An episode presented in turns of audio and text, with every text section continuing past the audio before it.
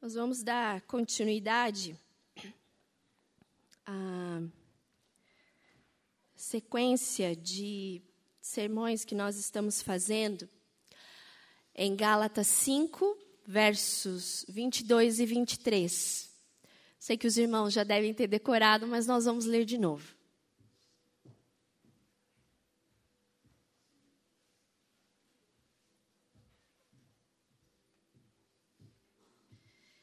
Gálatas 5, verso 22 e 23, que diz: Mas o fruto do Espírito é amor, alegria, paz, paciência, amabilidade, bondade, fidelidade, mansidão e domínio próprio. Contra essas coisas não há lei.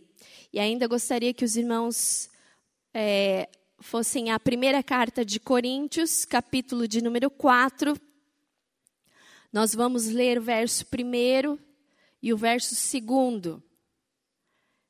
1 Coríntios, capítulo 4, verso primeiro e verso segundo, que diz assim: Portanto, que todos nós considerem como servos de Cristo e encarregados dos mistérios de Deus. O que se requer desses encarregados é que sejam fiéis. O que se requer desses encarregados é que sejam fiéis. Nós vamos falar hoje sobre esse gomo do fruto do Espírito que se chama fidelidade. Eu sei que em algumas outras traduções pode aparecer fé ou até mesmo lealdade. E hoje nós vamos meditar na palavra do Senhor, falando sobre os três pilares da fidelidade.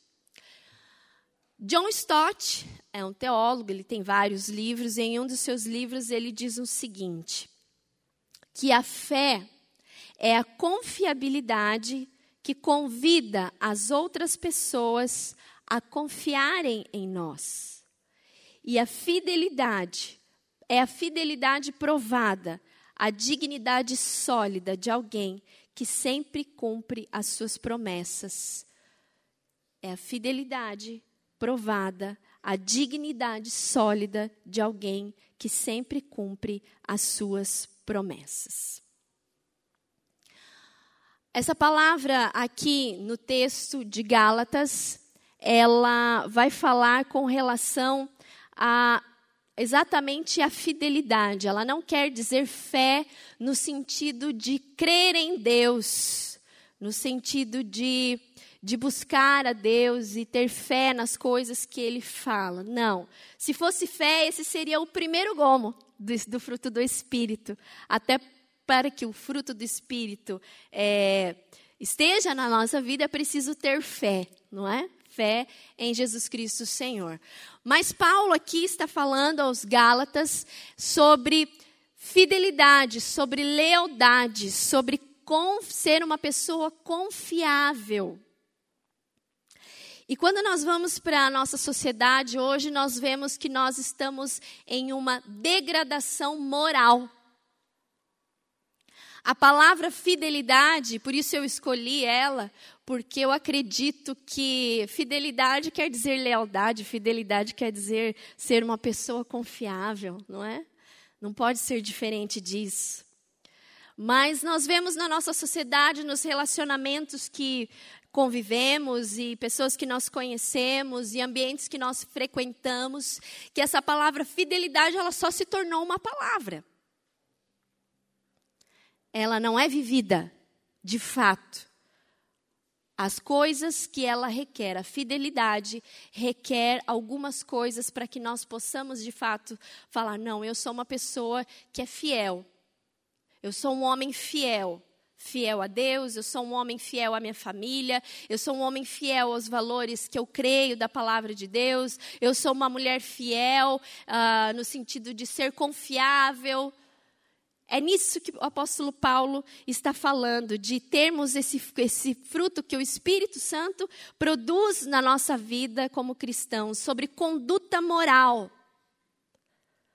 A benignidade, a bondade que nós estudamos é, no, outro, no outro estudo, no outro sermão, também tem a ver com a questão da conduta moral. Aqui a fidelidade também não é diferente. Fidelidade e lealdade derivam de alguém que tem fé. E na raiz, no grego, essa palavra que aparece aqui nesse texto de Gálatas 5, 22 e 23, ela, ela, a raiz dela é fé. Então ela deriva de alguém que vive a fidelidade, realmente de alguém que tem fé num Deus que é fiel. E é sempre bom lembrar a respeito desse texto de Gálatas que ele faz um contraponto. Nos versículos anteriores, ele está, ele está falando das obras da carne. E aqui no verso 22 e 23, ele está falando das obras do Espírito. Uma pessoa que vive no Espírito, ela então tem uma outra conduta, um novo jeito de viver, porque o Espírito Santo vive nela. Ela não vive mais pelas obras da carne. Você pode consultar em casa, se você ainda não leu todo esse capítulo, quais são as obras da carne. E a fidelidade, então, faz contraponto a muitas das coisas que estão ali. A lascívia, a sexualidade fora do casamento, a imoralidade e tantas outras coisas que está ali. Então, Paulo faz esse contraponto. Nós precisamos resgatar a fidelidade não só na nossa vida como cristãos, porque a gente pode falar, ah, mas todo cristão deve ser fiel, deve. Mas infelizmente, o que nós percebemos muitas vezes é que nem no meio cristão temos encontrado esse valor da palavra de Deus, que se chama fidelidade. E nós vamos é, abrir um leque aqui uh, das áreas que nós devemos e, e, devemos exercer a fidelidade. A fidelidade, então, irmãos e irmãs, ela é composta pelo menos desses três pilares que nós vamos estudar nessa manhã. A fidelidade ela deve ser vivida tridimensionalmente na nossa relação com Deus, na nossa relação conosco mesmo, de sermos fiéis aos, nossos, aos valores que nós aprendemos da palavra de Deus, mas também em relação ao outro. Então, o primeiro pilar da fidelidade é o compromisso. Partindo do pressuposto aqui do significado dessa palavra aqui nesse texto de Gálatas e o texto de Coríntios, de Coríntios fala, né, que como servos do Senhor, se requer dos servos do Senhor que se achem fiéis. Aqueles que são servos de Cristo, são servos de Cristo, devem ser encontrados como fiéis. Partindo então do significado dessa palavra que exprime lealdade confiança, a Bíblia, ela nos revela um Deus que tem o seu atributo da fidelidade. O nosso Deus é fiel. Nós cantamos isso desde o início do culto nessa manhã, se você não percebeu. É que quando a pastora prega e a pastora está no louvor, então a gente não tem como ser diferente, né? Deus fala e a gente vai pegando as músicas que vão encaixando na palavra com o tema. Mas nós cantamos que Deus é fiel. E nós não só cantamos, como nós também vivenciamos na nossa vida a fidelidade do Senhor. É até mesmo uma expressão é, de nós, cristãos, evangélicos, ah, Deus é fiel, não é?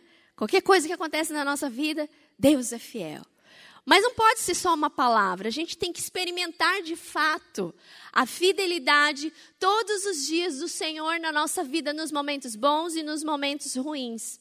E aqui o primeiro pilar fala sobre confiança é, sobre compromisso. E compromisso tem a ver com aliança, com exclusividade. A fidelidade perdeu esse sentido de exclusividade. A fidelidade perdeu esse sentido de compromisso sério. Desse valor de estar compromissado, em primeiro lugar, aqui com Deus. Na palavra do Senhor em Gênesis, fala que Deus fez uma aliança com o seu povo. Em Gênesis capítulo 17, 7 e 9 diz assim: Estabelecerei a minha aliança como uma aliança eterna entre mim e você e os seus futuros descendentes, para ser o seu Deus e os Deus dos seus descendentes. Deus falando a Abraão: guarde a minha aliança, tanto você quanto os seus futuros descendentes e a todo o povo. Compromisso tem a ver com aliança, e quando a gente é, fala de fidelidade, não tem como nós não nos lembrarmos do compromisso que Deus tem conosco, da aliança que Ele fez conosco, os nossos filhos, os no, nós, os seus filhos. E em Jesus, essa aliança foi renovada. Quando nós participamos da ceia do Senhor, sempre que nós fazemos o cálice, eu não sei se você se lembra ou se você percebeu, nós falamos as palavras de Jesus, dizendo: Esse cálice é a nova aliança que eu faço com vocês no meu sangue. Deus tem um compromisso conosco. Deus tem uma aliança e essa aliança é inquebrável. Isso nos faz pensar a nossa fidelidade. A nossa fidelidade a Deus. Será que nós realmente temos compromisso com Deus? Será que realmente nós podemos ser achados servos e servas fiéis ao Senhor? Essa palavra de compromisso e, e fidelidade, a gente só quer ser fiel quando as coisas de ruim acontecem na nossa vida. Quando a nossa casa está em desordem, quando estamos passando por problemas financeiros, aí nós declaramos que Deus é fiel. E às vezes até barganhamos com Deus. Se o Senhor for fiel a mim, se o Senhor for fiel à minha oração, eu te servirei, eu darei mais o dízimo e tantas outras coisas que a gente fala. Aliança tem a ver com compromisso, com exclusividade. Quantas vezes fazemos alianças malignas? Alianças que corrompem a nossa aliança com Deus. Aliança tem a ver com pacto. Esse é o significado da palavra aliança, pacto. Mas quantas vezes desonramos a aliança que temos com Deus por causa de interesses pessoais? Porque nos deixamos levar muitas vezes por vãs filosofias, por religiões que não, não é o cristianismo, fazendo pactos ilícitos, pactos malignos e que trazem maldição para a nossa vida. Está vendo como fidelidade é muito mais profundo do que a gente pensa? Com o passar do tempo, a gente vai se esquecendo que o nosso Deus é um Deus de aliança, é um Deus que nos ama, é um Deus que não quer nos dividir com ninguém, com nada nesse mundo, Ele tem que ser o primeiro. Quais são as alianças que talvez você fez na sua vida e que te afastaram da aliança eterna de Deus? Quais são os compromissos que talvez você colocou na sua vida e que te colocou para longe dos caminhos do Senhor e você quebrou a aliança que você tinha com Deus? Porque Deus não quebra a sua aliança conosco, mas nós quebramos a nossa aliança com Ele. Ele é misericordioso, Ele é um Deus compassivo, Ele é um Deus que nos perdoa e graças a Ele por isso.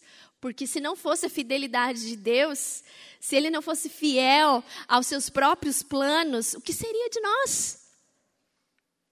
Ah, você desonrou, então eu não te quero mais, porque assim no mundo é assim, né?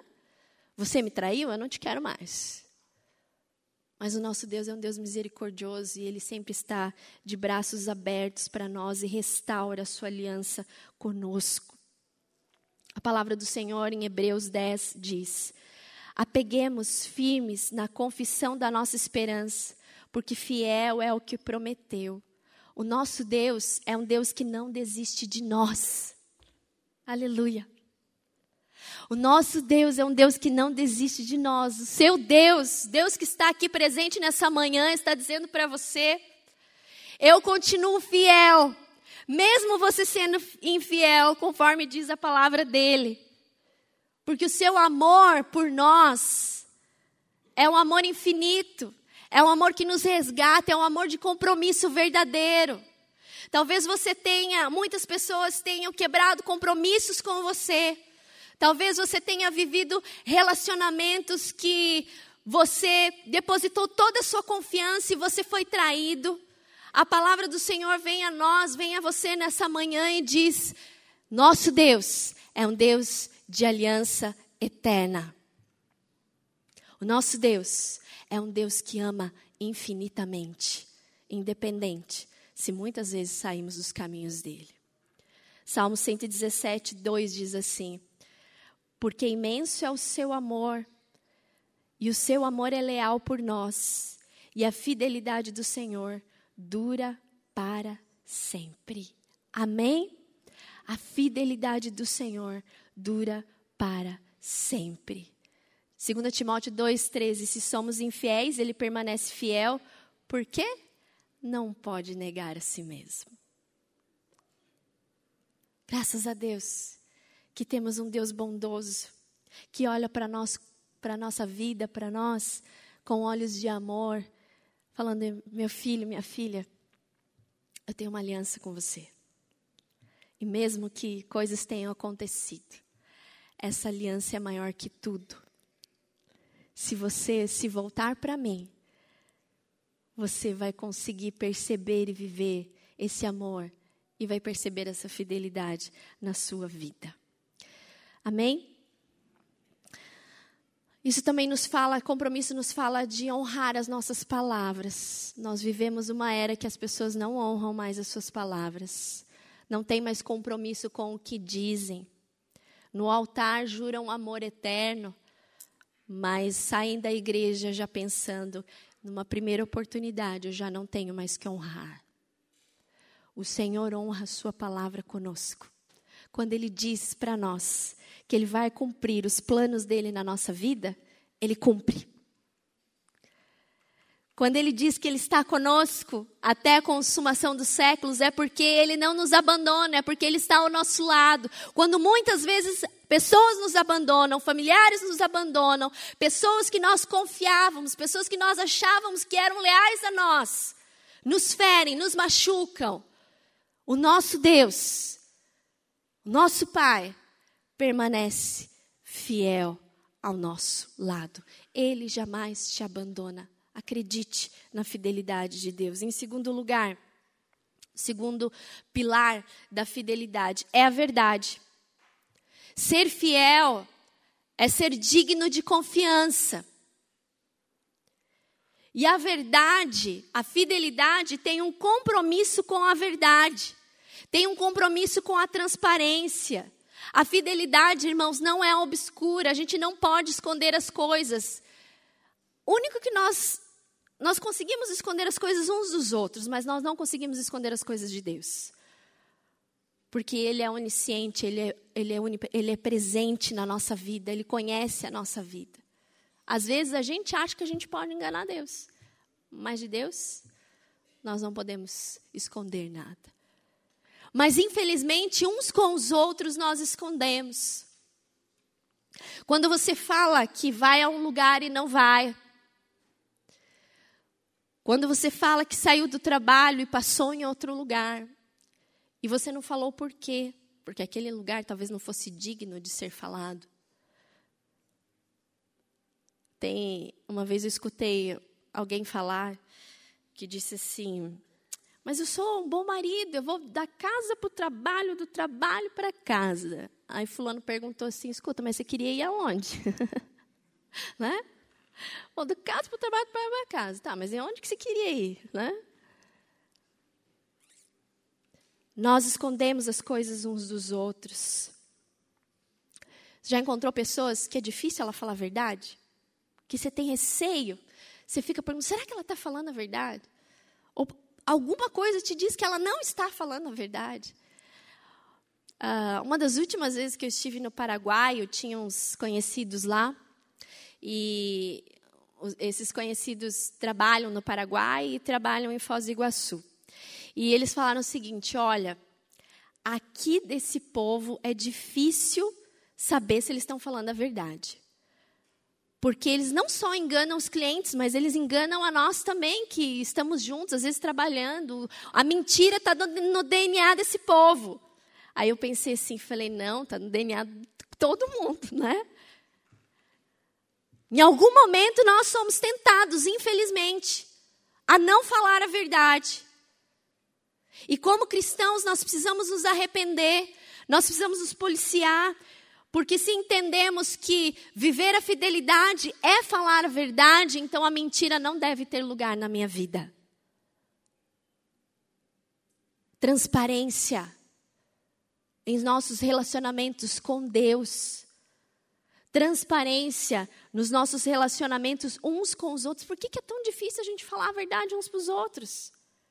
Por que, que é tão difícil chegar um para os outros e falar assim, cara, eu fiquei muito magoado quando você falou aquilo para mim. A gente tem, tem dificuldade de falar o que nós sentimos. E muitas vezes nós vamos inventando mentiras e vivendo de mentiras. E, aliás, a, a, psicologia explica né, que tem até uma síndrome que fala, se não me engano, a mitomania, que é a compulsão por mentir. Às vezes a pessoa mente tanto que ela acredita na própria mentira e aquilo se torna uma verdade para ela. É o profissional, esse é profissional, porque mentir tanto e falar de uma forma que parece verdadeira. Irmãos e irmãs, prestem atenção no que eu vou falar. A Bíblia fala de alguém que é o pai da mentira. E não é o nosso Deus. A Bíblia fala que o pai da mentira é o inimigo das nossas almas. Ele é enganador, ele é acusador, e ele é o pai da mentira. Então, rompa com a mentira na sua vida. Rompa com isso. Decida isso nessa manhã hoje. Se você quer ser achado como um servo, uma filha, um filho de Deus, fiel, não dê lugar à mentira à sua vida. Peça perdão, se arrepende e fala a partir de hoje eu quero falar a verdade, porque a fidelidade tem um compromisso com a transparência em ser leal uns aos outros, em ser uma pessoa confiável. A mentira ela destrói não só famílias, ela destrói ambientes de trabalho. Quantas pessoas são alvos de mentiras, eles são demiti demitidos por causa de mentiras.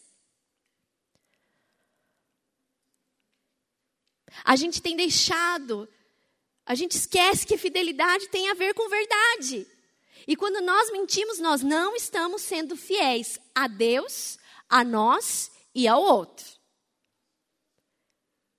Então, esse valor nós precisamos restaurar nas nossas vidas. Trazer tudo às claras. Não, não viver uma vida obscura, mas uma vida transparente. Nós precisamos ser referência, como cristãos, nós precisamos ser referência de pessoas confiáveis, pessoas que falam a verdade dentro da nossa casa, nos nossos filhos, as pessoas que transmitem um Deus da verdade, que tem um pacto com a verdade. Uma vez eu escutei um testemunho de um irmão e ele precisava emitir um ele trabalhava com laudos. E a pessoa chegou para ele e falou assim: "Olha, eu estou com um laudo aqui, eu preciso que você só assine. O laudo está pronto, é só você assinar." Ele falou assim: tá, mas eu não vi, eu não posso emitir esse laudo, eu preciso ver para eu poder emitir o laudo e assinar.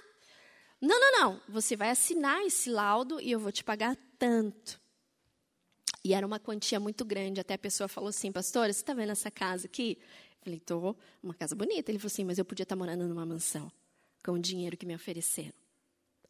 E não é que eu não precise do dinheiro, eu preciso do dinheiro, eu continuo precisando do dinheiro. Mas quando eu trouxe aquele laudo para casa e eu vim para casa, e eu coloquei diante do Senhor, eu olhei para minha mulher, eu pensei nos meus filhos, eu me lembrei do meu Deus, do sacrifício que ele fez por mim na cruz. Eu não consegui dormir aquela noite. E eu cheguei lá, entreguei o laudo para a pessoa. A pessoa falou assim: assinou? Eu não posso assinar. Eu não posso. Vai contra aquilo que eu creio, vai contra aquilo que eu professo. Mas como? Você não está vendo o valor? É só uma assinatura. Não, não é só uma assinatura. É uma mentira. E eu não vou ser responsável por isso. Quem faz isso no mundo de hoje? Na crise que nós estamos vivendo? E ele falou assim, pastor, minha situação financeira não mudou. Continuo na mesma. Mas com a minha consciência tranquila de que eu falei a verdade. E eu gostaria de ganhar aquele dinheiro, mas daquela forma não. O preço é alto demais. Quem não fala a verdade, quem vive na mentira, o preço é alto demais, irmãos.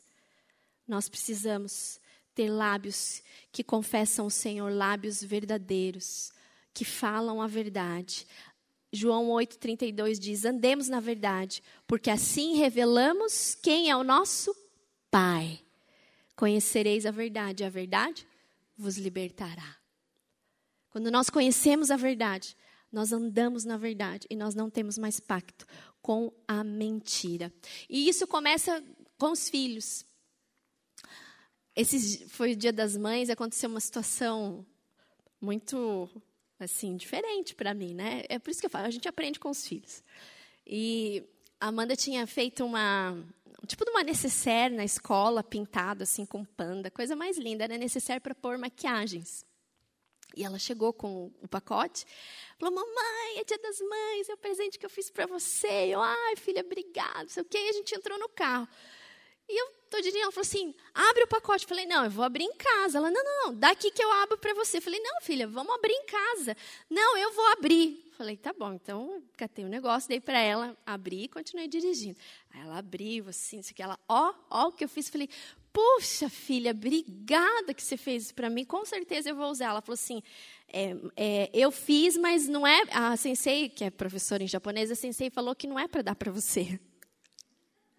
Eu falei: Oi? Não é para dar para mim?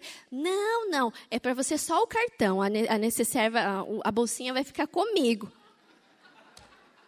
Aí eu olhei e falei: Ah, é? Puxa, filho, eu achei que era para mim. Não, não. É, porque também você já tem muita. Eu preciso para pôr as minhas maquiagens, ó. Como se tivesse muita maquiagem, né?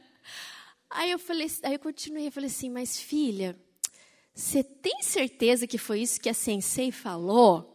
Eu queria pressionar ela, né? Aí ela, é, não foi. Eu falei assim, olha, não pode mentir. O que, que eu já falei sobre a mentira? É que Deus não gosta da mentira.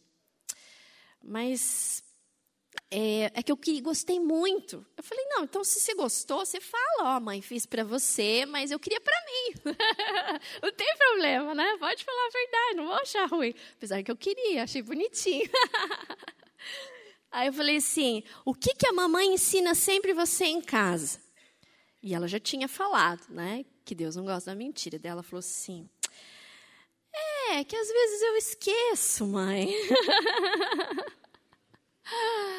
Nós precisamos falar a verdade e ensinar os nossos filhos também a terem compromisso com a fidelidade, com a verdade, para que eles também cresçam e sejam fiéis. Assim diz a palavra do Senhor. Ensina a criança no caminho que se deve andar. E quando ele crescer, não se desviará dele. Quando nós vemos famílias que estão é, passando por, por um momento de divórcio, é muito triste. Os filhos carregam isso para o resto da vida. Ah, meu pai mentiu para minha mãe, minha mãe mentiu para o meu pai. Houve uma traição de confiança, de lealdade.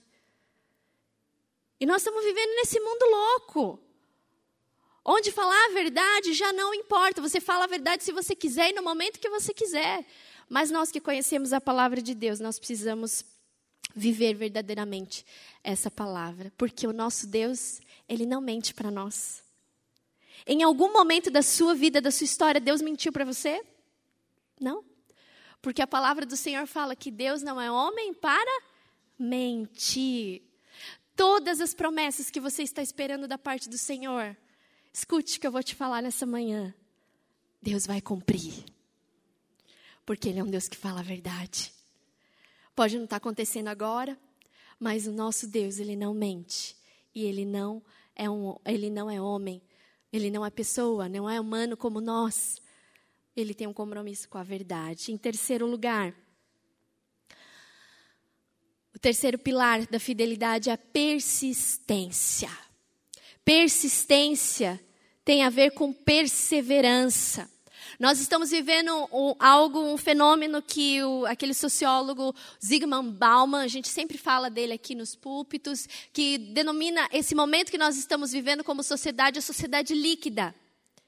Nada tem constância, tudo é líquido, tudo muda rapidamente. As pessoas trocam de família, trocam de relacionamentos, trocam tudo com uma rapidez muito grande. Por quê? Porque não tem consistência. O contrário de persistência é consistência. Não há perseverança em continuar, em seguir adiante. Isso é ser fiel, isso é ter fidelidade, isso é viver a fidelidade, é ter persistências. Mas hoje as pessoas são volúveis com relação às suas vidas, nas suas decisões. E fidelidade tem a ver com perseverança. E nós precisamos ser perseverantes nas promessas que Deus tem feito para nós e nos nossos relacionamentos. A questão do divórcio já é algo que tem tornado, infelizmente, natural. Porque as pessoas não querem mais ter persistência em acolher os erros uma das outras. Nós nos achamos perfeitos e não queremos acolher a imperfeição do outro e esquecemos que nós somos imperfeitos. Imagine se Deus desistisse de nós. Porque acontece um problema na nossa vida, a gente corre para Deus. Ai, eu preciso ficar mais perto de Deus. Ai, eu preciso ter mais fervor. Ai, eu preciso acender de novo a chama da fé na minha vida. Eu preciso voltar para a igreja. Voltar, por que, que saiu? Por quê? Porque estava tudo bem. Porque tinha dinheiro. A conta estava bonitinha lá. Não tinha problema em casa. Aí vem os problemas. A gente vem e corre para Deus. Graças a Deus que Ele é um Deus persistente. Que Ele persiste e que Ele cumpre as suas promessas. Mas eu quero falar para você: não desista. Não desista das promessas do Senhor. Não desista de orar pelas pessoas que Deus tem colocado no seu coração para você orar. Não desista da sua família. Não desista de crer que algo sobrenatural Deus pode fazer. Não desista. Insista. Resista. Pela fé que você tem em um Deus que é fiel. Ele é fiel. Ser fiel tem a, tem a ver com persistência, tem a ver com fé. Aqui sim, em acreditar que o sobrenatural e que os impossíveis podem acontecer. Acreditar até o fim. Como diz em Apocalipse ser fiel até a morte e dar-te-ei a coroa da vida. Ser fiel até a morte. Seja fiel ao Senhor. Seja fiel à palavra de Deus. Seja fiel às promessas que Deus tem feito para você. A Bíblia fala em Romanos 13, 8 que o nosso Deus, que Jesus é o mesmo ontem, hoje e será eternamente. Esse Deus que agiu na história, que fez tantos milagres, que reverteu situações de guerra, que reverteu situações de conflitos. Esse Jesus que venceu a morte, que está vivo, ressurreto, que nos trouxe uma vida, vida em abundância, que não desistiu da cruz. Ele nos chama para persistir, Ele nos chama para acreditar, Ele nos chama para viver a fidelidade nesses três pilares: é o compromisso, a verdade e a persistência. Para que Ele nos ache fiel no dia final. Foste fiel no pouco, sobre o muito, te colocarei. Esse é o nosso Deus um Deus que é fiel e que deseja que nós vivamos a fidelidade em todos os sentidos, em todas as áreas da nossa vida. Persista no seu relacionamento com Deus. Vá contra a modernidade líquida que te diz para desistir de tudo. Desistir é para os fracos. Desistir é para quem não tem fé. Desistir é para quem não acredita em Deus. Porque quem acredita, quem fala com Ele todos os dias, quem é visitado por Ele, pelo seu Espírito, permanece fiel em todas as circunstâncias, em todos os momentos. Deixe que o Senhor trabalhe na sua vida essa questão da fidelidade. Eu queria orar por você nessa manhã, não queria que você saísse daqui sem essa oração. Gostaria de deixar um último versículo da palavra do Senhor. 2 Tessalonicenses 3, verso 3. Porque o Senhor é fiel, Ele os fortalecerá e os livrará do maligno. Vou ler de novo. Porque o Senhor é fiel, Ele os fortalecerá e os livrará do inimigo.